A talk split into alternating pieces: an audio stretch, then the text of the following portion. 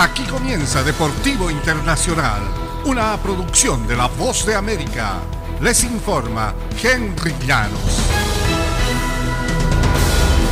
Una corte rusa estableció el viernes próximo como la fecha para el inicio del juicio penal a la estrella del básquetbol estadounidense Britney Griner, más de cuatro meses después de que la jugadora fue arrestada en un aeropuerto de Moscú por posesión de cannabis a la estrella del Phoenix Mercury de la NBA femenina y dos veces campeona olímpica, también se le ordenó permanecer bajo custodia durante su juicio penal. Enfrentará hasta 10 años de prisión si es declarada culpable de cargos de transporte de droga a gran escala.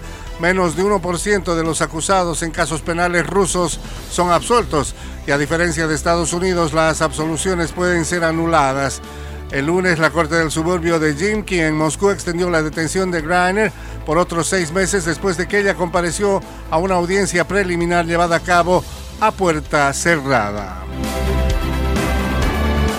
Y Novak Djokovic se encargó de hacer historia el lunes en Wimbledon. El seis veces campeón del All England Club doblegó a Kum Sung Woo por 6-3, 3-6, 6-3, 6-4 en la cancha central su victoria número 80 en la cita de Grand Slam en césped. Con la misma se convirtió en el primer tenista hombre o mujer que registra esa cantidad de triunfos individuales en cada uno de los torneos de Grand Slam.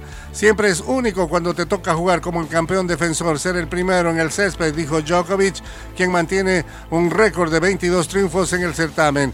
Ahora con el cambio que hizo Wimbledon este año para poder entrenar previo al inicio siempre te tocaba salir con el césped intacto, dijo. Es una sensación muy singular y especial en nuestro deporte.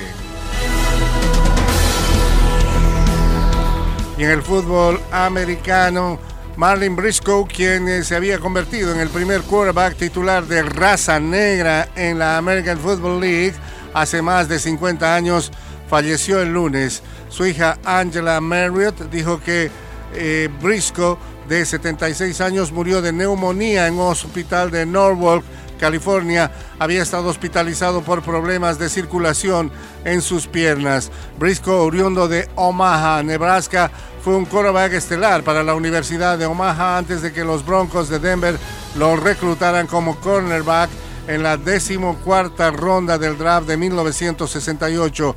Briscoe le informó al equipo que volvería a su ciudad y se convertiría en maestro si no recibía la oportunidad de probarse como pasador, como mariscal de campo. Y hasta aquí Deportivo Internacional, una producción de La Voz de América.